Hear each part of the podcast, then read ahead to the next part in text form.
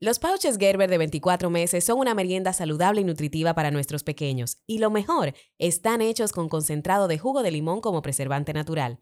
Dales puré de fruta 100% natural con Gerber 24 meses. Gerber, juntos hacemos todo para tu bebé, a partir de los dos años. Sí, sí, sí, yo soy la mamá de la rutina. Ay, mi amor, es que si no es así, no sobrevivimos. El lío es que con la primera, Seni, me funcionó perfecto, pero con el segundo... Ay, Eli, no me asuste así, por favor. Desde lo más técnico hasta lo más simple, te aterrizamos todos los puntos de vista de una maternidad real. Yo soy Ceni Leiva, actriz, locutora, apasionada del minimalismo y madre de la pequeña Amira. Y yo soy Lynn Glass, madre de dos hermosas criaturas y eterna estudiante de la crianza con respeto. Bienvenidas a Madres Reales Podcast. Bienvenidas, madres reales de República Dominicana y de todo el mundo que nos escuchan a través de las principales plataformas digitales Spotify, Google, Apple Podcast y compañía. Hoy tendremos un crossover, de podcast de maternidad y nos acompañan las expertas en sueño infantil Jessica Fiallo y Sara Chetini, creadoras de la multiplataforma Dulces Sueños, que tiene presencia en redes sociales, podcast y la web y que ha salvado a muchas mujeres, mamacitas. Oye, Ay, yo sí estoy emocionada con este episodio, la verdad que sí.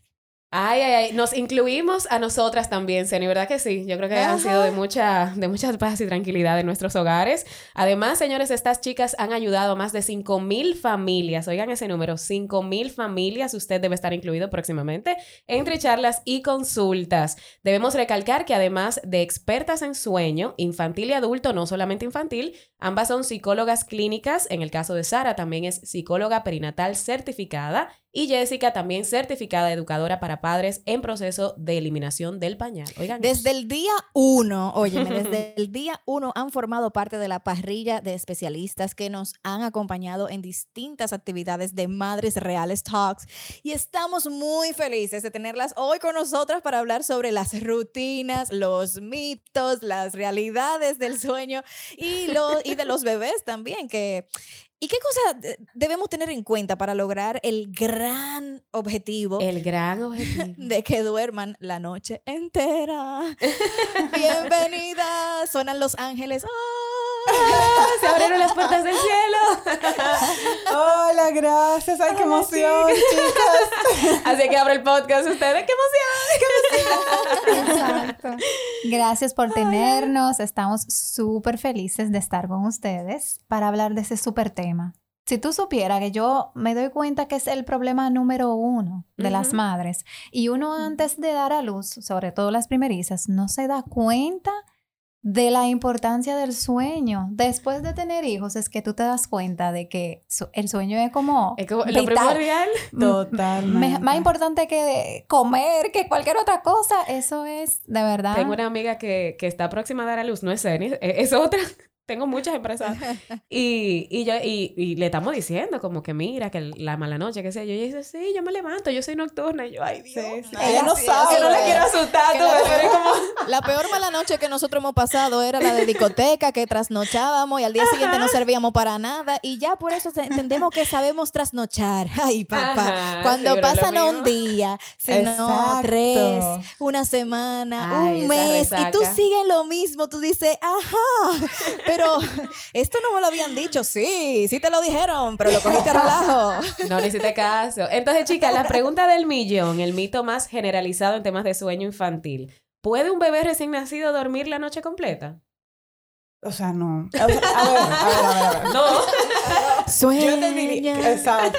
O sea, puede ser que aparezca un bebé que duerma la noche entera, pero es que ni siquiera se recomienda, porque un bebé recién nacido necesita comer mucho más a menudo que un bebé ya más grande o un niño.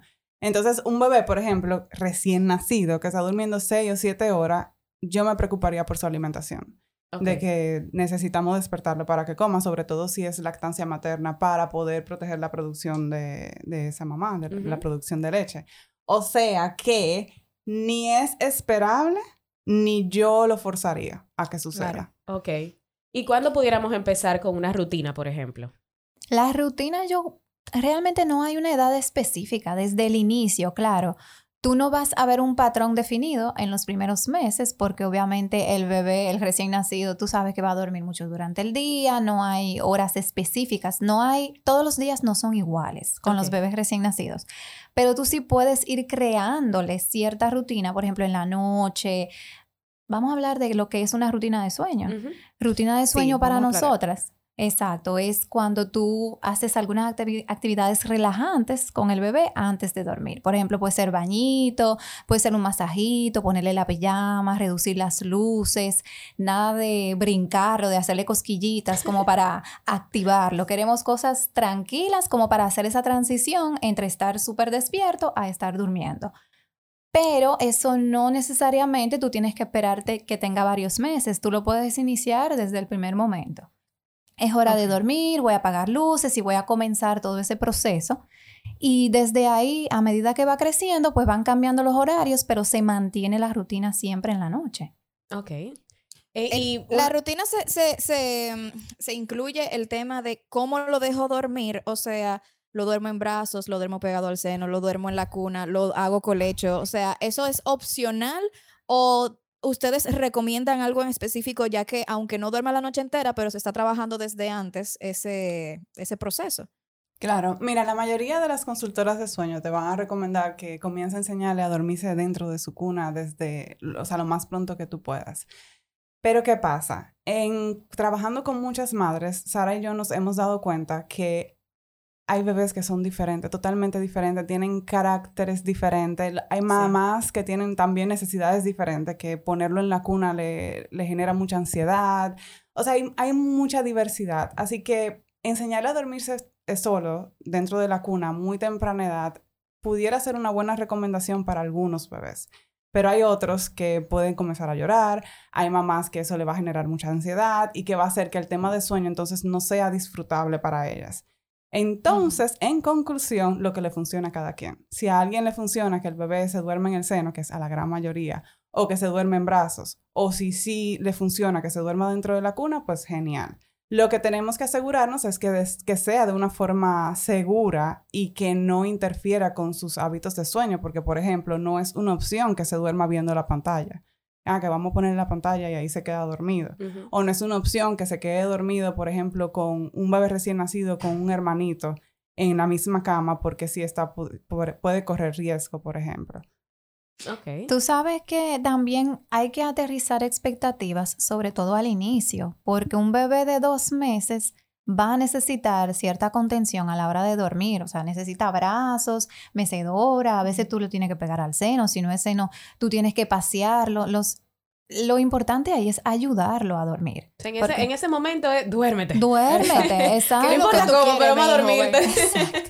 Más adelante uno se va preocupando, bueno, déjame yo ir ayudándolo a independizar un poquito el tema del sueño, pero al inicio sí o sí va a necesitar a alguien. ¿Cuándo es ese más adelante? Claro, porque yo siento que tú acabas de darle paz a muchas madres que dicen, conchale, ¿verdad? Porque, por ejemplo, te lo digo, tengo muchas madres que se preocupan mucho porque me dicen, eh, no, es que yo no quiero que se acostumbre a la mecedora. Y yo, bueno, pero es que al principio, si no es así, ni yo duermo o cargándolo. Entonces, qué bueno que tú traes paz que diga, mira, al principio, lo importante es que duerma. Es crear el hábito de que duerma. Y luego más adelante, entonces vamos viendo alguna cosita. Antes de pasar un poquito más adelante, al principio, eh, la rutina incluye las siestas, porque sé que es muy importante, sé que ustedes tienen todo un curso y todo, nada más de siestas, porque está el mito generalizado de niño cansado duerme mejor de noche. Eh, aclaren un poquito eso para que la madre también sepan de que las siestas son importantes. Tú sabes que el rutina de sueño es lo que hacemos antes de dormir en la noche. Pero también rutinas, también uno se refiere a los horarios del día. Entonces, cada etapa tiene su horario dependiendo de las necesidades de sueño de la etapa. Por ejemplo, un bebé recién nacido no tiene la misma cantidad de siestas que un bebé que tiene ocho meses o un año. Entonces ahí sí están las famosas tablas o todo eso que hablamos en la charla o en la cuenta de Instagram sobre las necesidades de sueño. Son promedios de cantidad de horas y siestas que los bebés necesitan y eso es parte de su rutina. Pero no es que tú vas a hacer todo un ritual de bañar, masaje cada vez que el bebé va a dormir. Eso sí es en la noche. Ok, yo hacía todo. Ok. Y hay, hay, personas que dicen, mi bebé, o sea, o, o en general, los niños no duermen bien nunca. eh, sobre todo, bueno, los bebés. Eh, ¿Esto es realidad, es mito? O sea, porque de verdad yo he escuchado mujeres que se quejan, que dicen, óyeme, es que ya yo he probado de todo, es que no hay forma, es que no se duerme, es que, no sé, entonces, ¿qué, tan cierto es esto, por favor? Mira, eh, realmente es que depende de cada bebé. Es cierto que hay bebés que el tema del sueño suele ser complicado a cualquier edad. O sea, así como hay adultos también que tienen problemas de sueño, no quiere decir que no hay nada que hacer. Lo que sí probablemente el trabajo sea el triple de lo que se hace con un niño que quizás el sueño no sea tan complejo. Pero sí, normalmente nos hemos dado cuenta que a partir de los nueve meses aproximadamente comienza una estabilidad en el sueño. Pero, pero, normalmente yo diría que en el 60% de los niños hay que trabajarlo. Y trabajarlo quiere decir que tenga buenos hábitos de sueño, que haga sus siestas, que tenga sus horarios, que tenga un ambiente adecuado, que haga las actividades adecuadas durante el día, que tenga una buena nutrición.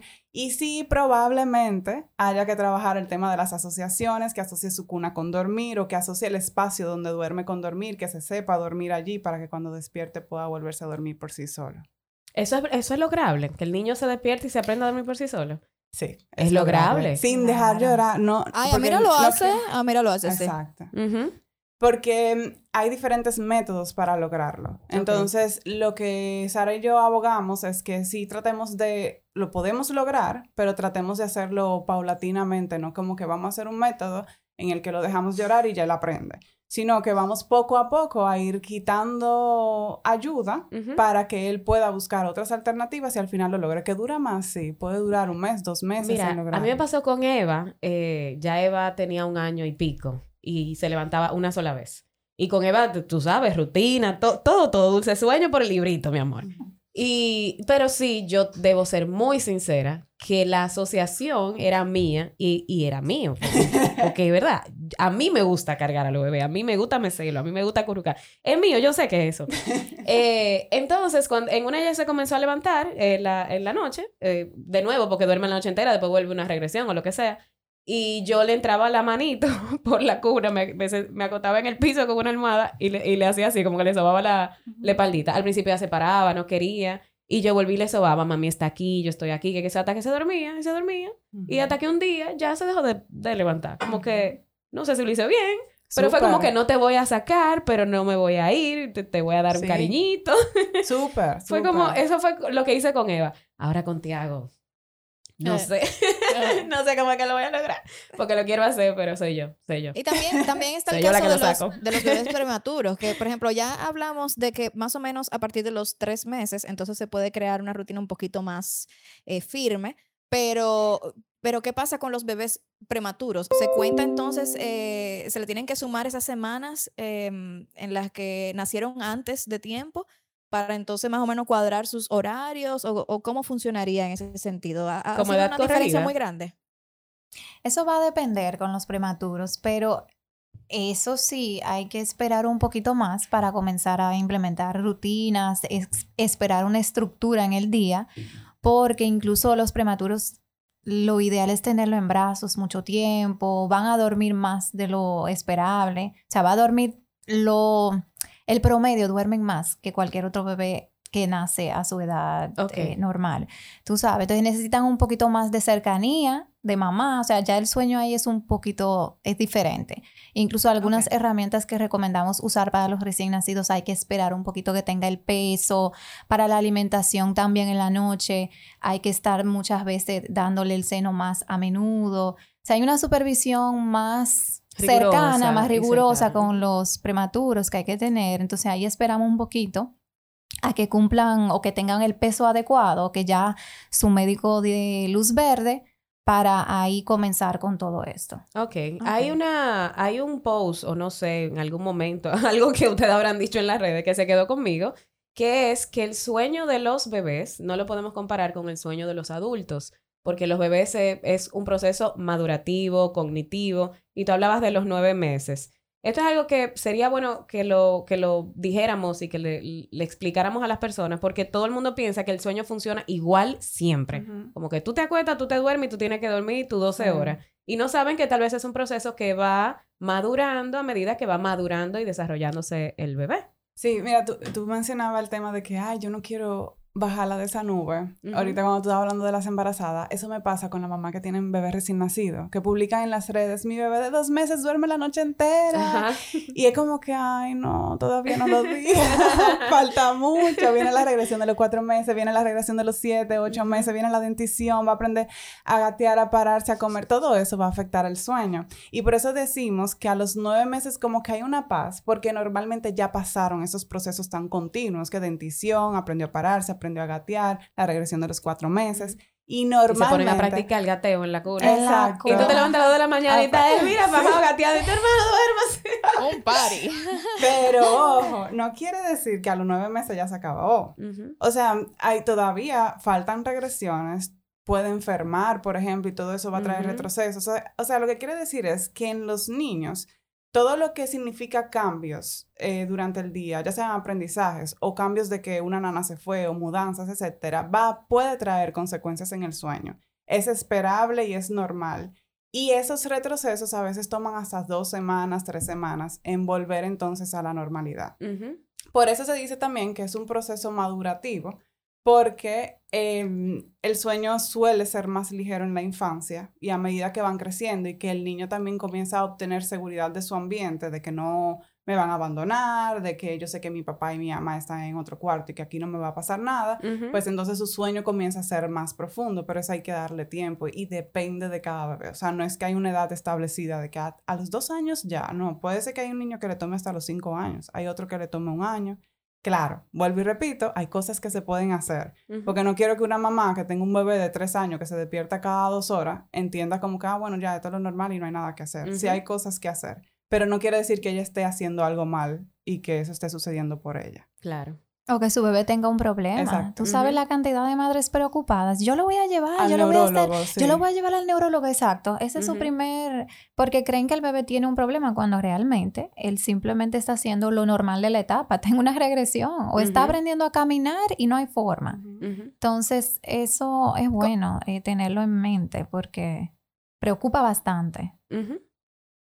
Y hay em, unos horarios de todas maneras establecidos de según la edad que tengan, cuántas horas al día deberían dormir entre siestas y el sueño de la noche. Eh, hay algunas personas que dicen, no, que mi hijo no duerme siesta. Hola, ¿qué tal? Soy yo. Ah, mira, no duerme siesta. Hola, yo soy gente. yo soy la gente. No, no, tengo cómo sumarle, como esas horas extras que debería estar durmiendo de siesta, no tengo cómo sumársela. Ya mira, tiene tres años y, cuatro meses aproximadamente. Em, pero ella desde los tres específicamente ya dejó de dormir siesta. O sea, digo, no más. Pero me duerme a aproximadamente de 11 a 12 horas corridas en la noche. Entonces, a mí está durmiendo a las 6 y media, ¿te entiendes? Está perfecta. O sea, está, bien, está bien. Ay, qué bueno. claro, porque ¿qué tienen que tomar en cuenta? Que esas tablas que van a encontrar en internet son estadística. Ok, dicen que la mayoría de los niños a los 3 años necesitan una siesta, pero claro que hay niños que se van a salir de la tabla y no pasa nada. Y más aún si duermes su noche completa. Si tú me dices, mira, desde que dejó la siesta se está despertando muchas veces en la noche, pues bueno, sí es una señal de que algo está fallando. Pero sí perfectamente, en nuestra experiencia, a partir de los dos años y medio, puede desaparecer la siesta sin tener ningún, ninguna consecuencia. Eh, ¿Qué hay de las abuelas, chicas, que eh, usualmente le dicen a sus hijas o a sus nueras, eso es que no está comiendo bien, dale 10 onzas en la noche para que tú veas. Ah. Eso es lo que yo hacía con usted, le daba 10 onzas y le metía cereal para que durmieran su noche entera. El, el, el sueño es digestivo, o sea, hay un problema digestivo en la noche. Él se está levantando porque tiene hambre, que usualmente me imagino que a ustedes les llega muchísimo. Muchísimo, muchísimo. Y entonces tú tienes un bebé sobrealimentado en la noche, que cada tres horas le dan un biberón de 7, 8 onzas sin necesidad, a una edad que ya el bebé no necesita tener tomas nocturnas. Entonces, ¿Qué pasa con eso? Hasta ponerlo a prueba, tú te vas a dar cuenta que no funciona. O sea, tú vas a estar dando biberones, leche, cereales y al final no, no te da el resultado que tú quieres. O sea, que realmente eso no funciona, no tiene nada que ver si un bebé se alimenta bien en el día, toma sus tomas, dependiendo de su edad. No tiene por qué estar tomando leche con cereal o con nada adicional o comer pesado o con varias tomas en la noche. Realmente es más siestas, hábitos, todos esos factores que mencionó Jessica, actividades durante el día, esas cosas para la higiene del sueño. Cuando tengamos esas cosas en orden y seguimos con despertares, vamos a revisar entonces el tema de las asociaciones, qué es lo que Seni mencionaba al inicio, a dónde duerme el bebé, cómo duerme, qué necesita para dormirse. Y en ese momento, entonces, tal vez comenzar a modificar eso para ver si podemos mejorar un poquito. Pero la, la, comida realmente no... ¿Y no si se levanta en la noche y, le, y se duerme con la leche? Es una asociación de la, que tú estabas hablando. Exactamente. A mí me, encantó, creo, creo que fue un post que, que, ustedes hicieron, que fue, no es que él se levanta por la leche, es que tú lo duermes con la leche. Qué diferente. es que para ti es más fácil dormirlo con un biberón, hacer cualquier otra cosa para que él siga llorando. Digo, obviamente, según la etapa en la que se encuentre. Si, ya no tiene que ser claro, claro. Pero, pero sí, no hay principio que tiene que comer. Okay. Hay, hay otra pregunta que, que a mí me o sea, me, me, da mucha curiosidad porque voy para allá. ¿Es verdad eso de que los hermanos no deben dormir juntos porque uno despierta al otro? Entonces, no sé. ¿Tú dices juntos en la cama o juntos en la habitación? En la misma habitación. Eh, porque es que hay veces que no, no sobran las habitaciones. ¿tú? Entonces, ¿cómo, cómo se maneja eso? Mira, realmente, yo, no, nosotras por ejemplo, depende de cada familia, obviamente, pero sí se puede lograr que dos bebés, dos niños duerman en una misma habitación. Ahora, la Asociación Americana de Pediatría recomienda que el bebé duerma mínimo hasta los seis meses en el cuarto de los padres, por motivos de seguridad. Sí. Otra cosa que hay que tener en cuenta es el temperamento del otro bebé, del otro niño grande, porque, por ejemplo, se han visto casos de que un niño le tira un juguete al bebé durmiendo, en la cuna, o que el niño eh, se, sube en algo y trata de cargar al bebé y se le cae. Como que cuando son dos niños que están sin supervisión en el cuarto durmiendo y ustedes están durmiendo, o hay que tomar en cuenta eso también. Ahora, el tema de que uno despierta al otro, normalmente con sonido blanco lo controlamos. Porque oh. el niño, por ejemplo, Amira, que ya tiene tres años, normalmente tiene un sueño mucho más profundo en la noche, que es probable que obvíe los llantos de él cuando se despierte el más pequeño. Y obviamente tú no lo vas a dejar ahí llorando. Sí, sí, sí, sí. Totalmente. Pero toma en cuenta que también tú lo vas a llevar no en la etapa recién nacida, a dormir en su cuna, que posiblemente tú lo lleves cuando ya esté durmiendo un poquito más seguido que quizás se sí, y, y, de hecho, la realidad en mi caso es que los tengo en los voy a tener en habitaciones separadas. Eh, lo que pasa es que Amira es tan eh, intensa la cuna. que pensé que de repente, sí, con el llanto del bebé y con la emoción de que tiene un hermanito en casa, pues eh, tenga algún estilo de regresión. Eso también podría ser, ¿verdad? Totalmente. Sí. Sí. Ok. Eh, okay. la regresión del hermanito, tú dices. Eh, del hermano más grande. Exacto. Eh, ok, sí, sí. Eh, chica, las pantallas y el sueño de los niños, ¿cómo, ¿cómo les afecta? ¿Cuándo ustedes lo recomiendan? Sé que es a partir de los dos años que se debería, pero sabemos que la realidad, somos madres reales. Hay veces que las madres, por verdad, y necesito trabajar, ahora sobre todo que trabajo virtual, que qué sé yo, y le doy el celular a un niño menor de dos años. ¿Cómo puede afectar esto en el, en el sueño infantil? Tú sabes, también, Lina, hay algo importante. Todo en exceso hace daño. Nosotras no somos como exageradas, sabemos la realidad, somos madres también, pero hay que controlarse un poquito. Cuando tú ves que te funciona media hora, que vea videitos, tú de repente te distraes haciendo algo, déjame aprovechar y son dos horas. O tú lo utilizas antes de dormir como parte de la rutina de sueño, que eso jamás, ni ahora antes de los dos años, ni después cuando esté más grande. Incluso para nosotros los adultos, es importante evitar todo tipo de exposición a pantallas antes de dormir como parte de higiene del sueño. Entonces, no lo cumplo, no lo cumplo, estoy en Instagram o en el celular. Netflix ahí. Exacto. Eh, yo lo sé, tú, pero uno es adulto. Ya los niños que tienen el sueño un poquito más sensible, vamos a tratar de evitar eso y que no sea en exceso. O sea, que sea un uso moderado, no antes de su siesta. Si se va a dormir, media hora antes de la siesta, nada. Y en la noche, dos horas preferiblemente antes de la hora de dormir, evitar uso de pantallas en los niños. Eso puede afectar causando, por ejemplo, pesadillas, sobre todo en los más grandes, que no manejan todavía ese tema de fantasía y realidad. Entonces, a veces ven un contenido que es de niños, pero con cosas que ese cerebrito se queda como pensando en la noche y le da miedo, se comienzan los despertares que tengo miedo, no quiero estar solo, que también los miedos es un tema normal de las etapas de desarrollo, de, a partir de dos años y medio, tres, comienza ese tema, pero igual no vamos a, tú sabes, o exponerlo a cosas que pueden detonar ese, esos temas. Lo del miedo se podría regular de alguna manera también viniendo desde los padres y quizá, creo yo, que los miedos surgen también porque nosotros quizá le hacemos algunos cuentos, algunas historias, que si la bruja, que si el cuco, que no sé qué, y de ahí entonces vienen esos miedos, porque bueno, sinceramente yo hasta la canción de duérmete niña, duérmete ya, que ven el cuco y te comerá. Yo, no canto eso, ni loca, de hecho es la canción que más... yo que le tengo miedo a la oscuridad, ya yo sé. ¿De dónde proviene todo? Gracias. Es la canción que más yo le canto a Mira, pero yo le cambié la letra, yo digo, eh, duérmete niña, duérmete ya, princesa Mira va a descansar, tu papi y ah, mami te cuidarán. Ah, se la cambié y se la canto todas las noches. Y a Mira realmente nunca ha tenido como estos, eh, como le llaman, terrores nocturnos o que se despiertan con miedo. Yo creo que mucho tiene que ver con ese trabajo que realizan los padres previamente. O, o realmente es algo que surge de manera natural y los niños con su imaginación o no sé, empiezan a tener estos temores, aunque uno no se los haya inculcado. sí, sí, eso puede pasar naturalmente, como que miedo a la oscuridad, miedo a estar solo, que también es como una etapa y después ellos van superando eso. Pero eso que, ya que tú mencionaste los cuentos, yo tuve un caso una vez que no avanzábamos y era Pinocho y los tres cerditos, sus cuentos favoritos, pero ya imagínate. Los tres cerditos, el lobo feroz y no sé qué. Y yo, ah. Y va a tumbar la casa, imagínate el niño se, se claro. de noche pensando, van a hasta mi casa. Exactamente. Y yo indagando, yo, Dios mío, lo hemos hecho todo. Y era eso, eliminamos el cuento, santo remedio, ya no miedo.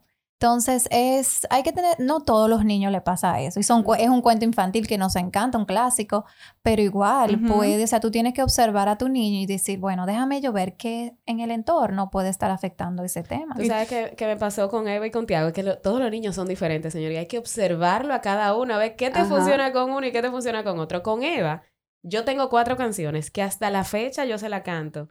Y terminando la cuarta, ya esa niña se hace, mira, pero ya se duerme. O sea, ya yo sé que estoy terminando la estrofa y ella está durmiendo. Con Tiago, Tiago es bailarín, Tiago es musical. Tiago se levanta, que le prendan la, la eh, para él eh, I Got a Feeling de Justin Timberlake y los trolls. Eso es el repeat el día entero, ya yo estoy cansada, gracias. Y ese niño quiere bailar todo el día, quiere cantar todo el día. Entonces, en la noche, yo no sabía que él era tan musical, en la noche yo le iba a yo iba a hacer lo mismo, cantar las cuatro cancioncitas. Ah, no, mi amor, mira. Bailando. Activo, estaba en una discoteca y yo, mira, no me va a funcionar. ¿Y qué es lo que yo voy a hacer para dormir este niño? y no, y él es su silencio, su sonido blanco. O sea, si tú lo activas un ching, ya. se te descontrola, se te estimula bastante. Exactamente. hay, que observar.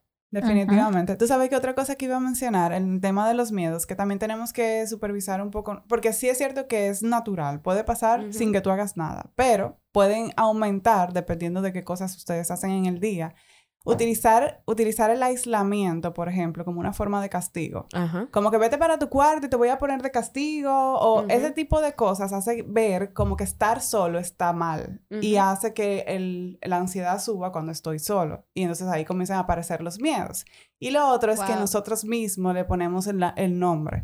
Como, por ejemplo, el niño se despierta llorando, que puede ser que esté llorando porque se despertó y cualquier cosa. Y tú le dices, ¿tiene miedo? Entonces ya el niño registra la palabra miedo y al otro día te dice miedo, pero quizá era simplemente que tenía frío, que tenía, o sea, también eso como que tenemos que dejar que ellos hablen para que ellos le pongan palabra a lo que están sintiendo. En vez de nosotros decir, ah, él tiene miedo ah, le tiene miedo, ay, a la oscuridad. O sea, nosotros mismos vamos y le prendemos una lucecita y esa lucecita también puede aumentar las despertadas, como que también tenemos que cuidar esa parte. Me pasó con Eva con el, el, tema de la pandemia y con el hermanito, que se vino todo junto. sí. Eh, sí, yo los, los, tuve en cuartos separados. eh, sí, yo quería como hacerle su espacio a cada uno. Y cuando hice el cambio con Eva y le pusimos la habitación, todo, obviamente es un cambio para ella. Yo sabía que iba a traer algún o despertado o lo que sea. Y ella comenzó a escuchar eh, sonidos, eh, pusimos la cámara y la cámara tiene infrarrojo. Entonces yo me sentaba con ella y, le preguntaba, ¿qué es lo que te da miedo? No, que, que hay unos ruidos. Y yo, ok, escucha bien, ¿qué tú estás escuchando? Eh, como unos muebles. Ah, yo creo que son los vecinos de arriba que están moviendo los muebles. Y, y eso, ¿y, qué te causa? O sea, es lo que tú dices, al final tú le tienes que preguntar, por ejemplo, esa lucecita roja, ¿qué es eso? Eso es una cámara y le enseñaba, mira, eso es para yo verlos a ustedes, de que están seguros y mami y papi lo pueden ver y que todo está bien. O sea, es, es asegurarle de que el espacio donde ellos están va a estar seguro, independientemente de que ellos estén solos o teman mi papi. Exacto. Y eso, eso yo creo que, bueno, nosotras que practicamos mucho la crianza respetuosa, somos de la misma línea todas. y ustedes el sueño respetuoso que me encanta, eh, creo que es eso, transmitir seguridad también hace que los niños duerman muchísimo mejor. Totalmente. Así es. Una preguntita, hablando, dele usted. Eh, bueno, bueno, es que eh, antes de, pasar a otro tema y, volviendo un poquito hacia atrás con el tema de la alimentación, hay otro mito que he escuchado por ahí en cuanto a la leche, como que darle un vaso con leche pero con miel ayuda a los niños a dormir. ¿Sabes? Que la gente lo que quiere es como noquear a esos muchachos para que caigan. Eso es verdad. Yo conozco uno o dos que le echan hasta antialérgico y melanina. Ay, no, Dios mío. Y patillita. Y yo, ¿qué es Melatonina. Melatonina. Eso, es de bebé y una gotita no le va a hacer nada. Al final, ni siquiera resuelve el problema. No, para nada. O sea, no te hace nada. O sea, no va a hacer nada. Eh, ok, espérense. no, no sé. Mira, Jessica se puso aquí, mira. Todo grave. grave, grave, grave con esa pregunta. No, lo que pasa es que ustedes lo dicen y es demasiado común. O sea, yo tengo que contabilizar las veces que a mí me escriben diciendo que mi pediatra me dijo que le diera antialérgico para resolver el tema del sueño. Sí, sí, el antialérgico. Yo había escuchado la melatonina, creo que fue por ustedes. Sí, sí, sí. Pero el antialérgico, yo tengo mucha amiga antialérgico para, para que se duerma. Y yo. No, no, no. Qué una triste. Locura, una locura. Al final, todo, todo lo que hacemos, eh, dándole algo extra, es también tapando algo que puede estar sucediendo. O sea, puede ser que ese niño se está despertando porque no tiene un horario establecido. Y puede ser que darle melatonina haga que se duerma temprano, claro. Pero también hay muchísimas cosas naturales y adecuadas que podemos hacer para que ese bebé se duerma temprano, que la exposición a pantalla, que evitar la exposición a pantallas, poner al aire libre, etcétera. El tema de la leche con miel, yo nunca lo había escuchado realmente, pero me imagino que para que el bebé se la tome a más a gusto, como es dulcita, tomen en cuenta que la miel no se recomienda antes del año, o sea, sí, eh, pero imagino, vamos a suponer que un niño mayor de un año, pues posiblemente en vez de beberse 4 onzas, pues con la, con la mielcita se va a beber 8 o 6 onzas o 10 onzas. Pero eso yo diría que lo activa porque eso no es como más azúcar. Y no, espérate. Y cuando le echan chocolate. Ah, sí, o, o sea, por ejemplo, leche con Nestlé. Ajá, chocolate. Ajá, con, un chocolate. Oh, señores, yo, yo, tengo gente que le echa compota a la leche. Sí, es para eso, es para que se lo coman, se lo beban más a gusto, porque si no te dejan. Y por eso le endulzan. Puede tener el efecto contrario. Pero es el efecto contrario, es un viaje, es un sugar rush. Exacto. Y el niño las Pero supuestamente la miel calma, ¿no? Que la miel calma. Supuestamente sí, la miel, un, poquito de miel calma. Ahora, se supone también que la, se supone también que la miel está contraindicada para los bebés hasta un año. Digo, por lo menos a, Mira se lo prohibieron, o sea, no pruebe miel hasta que cumpla un año. Sí, realmente no se debería, por el mm. botulismo, señores. Exactamente. Pero definitivamente lo que hace un, por ejemplo, si le dan 10 onzas, que ahorita lo preguntaron, lo que va a pasar es que sí, el, el cuerpo colapsa cuando tú comes demasiado es cierto que tú vas a tener un sueño profundo, no de calidad, tu cuerpo colapsa para poder hacer la digestión de eso que tú le estás dando. Puede ser que duerma más seguido, más corrido, mejor dicho, pero va a tener una despertada y esa despertada puede ser peor, o sea, más larga porque va a tener lo que ustedes mencionan, que va a tener un... Señores, ustedes han dado unas harturas un 31 de diciembre. Exacto. unas harturas que tú te comes, la arroz, la ensalada, el pastel en el patelito, el que yo, el alcohol, que, que yo y tú caes redonda. Pero redonda, pero el otro día está de barata. Con una resaca de comida. Imagínense eso en el cuerpito de un niño que tiene un estomaguito chiquitico y usted le está metiendo toda esa comida. Todos los días. Ese 31 todos los días, exactamente. No le agreguen nada a la leche, por favor. Dale su leche. Y por favor, cero medicina y melatonina y todas esas cosas. Sobre todo. De verdad que no. Eh, me encantó porque cuando, cuando ustedes hablaron de eso en las redes, creo que fue el doctor Mena me parece que también dijo, señores, si ustedes están dando cosas a dormir para los niños de día, ahora chiquito, imagínense, o sea, no, o sea, esas son cosas que la gente se bebe grande, con insomnio, porque de verdad, y usted está dando un niño, o sea, usted está volviendo adicto a algo que no es natural en su cuerpo. Y Exactamente. es algo que tiene que aprender a hacer. Hablando de aprendizaje, chicas, eh, eh, porque sí, ¿verdad? Si no, aquí no tiramos fácilmente nuestras dos horas. Eh, entrenamiento de sueño versus consulta de sueño respetuoso. ¿Cuál es la diferencia? Hay muchas personas que tal vez puedan confundir y, pensar, como ahora hay tantos métodos, eh, pensar que tal vez ustedes hacen una cosa cuando no es así. ¿Pueden explicar un poquito en qué se basa el método de dulces sueños para que el niño duerma más placentero? Ok, sí, claro. Mira, eh, sí, obviamente un entrenamiento de sueño es diferente a una consulta de sueño. En una consulta de sueño lo que una mamá va a esperar es que obviamente revisemos el caso y hagamos un plan totalmente personalizado al caso y a lo que quiere esa familia. O sea, no es un entrenamiento de que el día uno y el día dos y el día tres y si, o sea, no, no es, porque un entrenamiento tiene muchas más reglas y normalmente lo que, lo que quiere un entrenamiento es que el bebé se duerma solo, eh, tanto al inicio de la noche como en las despertadas. Ese es como que el objetivo de cualquier entrenamiento de sueño. La forma en la que nosotros trabajamos es más como que viendo el escenario completo, viendo todo lo que pudiera interferir en el sueño durante la noche. Y si posiblemente en algún momento, en alguna consulta, pudiéramos incluir un entrenamiento de sueño dependiendo de las necesidades de esa familia. Porque puede ser que esa familia diga, o yo lo quiero algo más rápido, o yo necesito que él se duerma solo porque tengo una hernia, porque, etcétera. Y podemos incluir un entrenamiento de sueño que nunca va a ser estándar.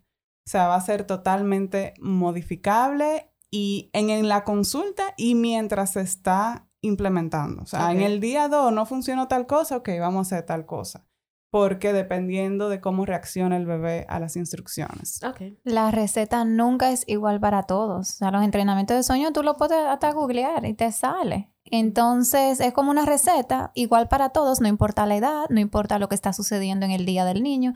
Entonces las consultas son más como decía Jessica, adaptada a tu caso, a tu familia, a tus dinámicas. Y creamos algo también que los padres participan. De repente, mira, yo no me siento cómoda con esto. O sea, me da ansiedad que llore, me, da ansiedad que proteste. Ok, vamos a buscarle la vuelta, vamos a crearte algo que tú haciendo el proceso, porque la clave ahí somos nosotras o nosotros, los padres. Sí. Porque si tú no puedes ser consistente con lo que tú vas a hacer, realmente no va a funcionar tú vas a tirar la toalla al segundo día o el primer día.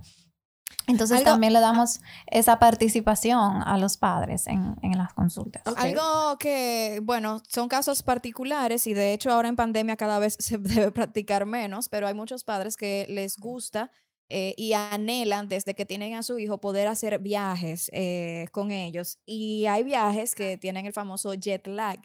Em, se recomendaría a estos padres como, miren, búsquense destino más cerca y esperen hasta X tiempo para entonces poder hacer esos cambios, porque si para uno como adulto es a veces difícil acostumbrarse a un jet lag, imagínense para un niño. Eh, ¿Hay algún consejo o, predisposición que se deba tener en cuanto a, a estos tipos de viajes?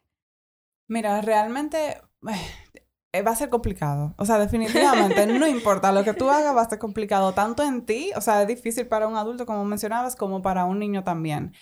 Lo que sí me he dado cuenta que a veces eh, los bebés se adaptan más rápido que los adultos.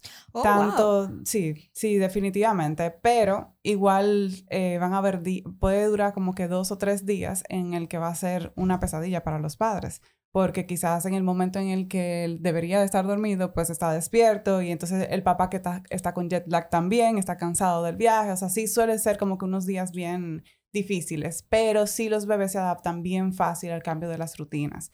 Ahí se recomienda mucho, por ejemplo, eh, quizás llegar a un punto medio, que si allá son las 10, cuando aquí son las 7, pues entonces se duerme a las 9, como que tratar de hacer un intermedio entre los dos horarios para que cuando regresen el cambio no sea tan brusco y sí incluir mucho al aire libre para que el reloj sepa cuándo es de día, cuándo es de noche, como sí marcar muy bien la diferencia de cuándo inicia el día y cuándo termina el día. Excelente. Y si son pocos días, ya tú sabes que casi no vale la pena. Porque ya cuando el bebé se está adaptando al nuevo horario, ya tú regresas. Entonces tú, vas a pasar lo mismo dos veces. No, y lo mismo que pasa cuando se van para casa el abuelo. Que llegan de ese fin de semana, mi amor, que ya tú sabes que el lunes tú no vas a dormir. Hay que ajustar algunas tuercas ahí después de eso. los lunes después de los fines de semana de abuelo es una cosa impresionante.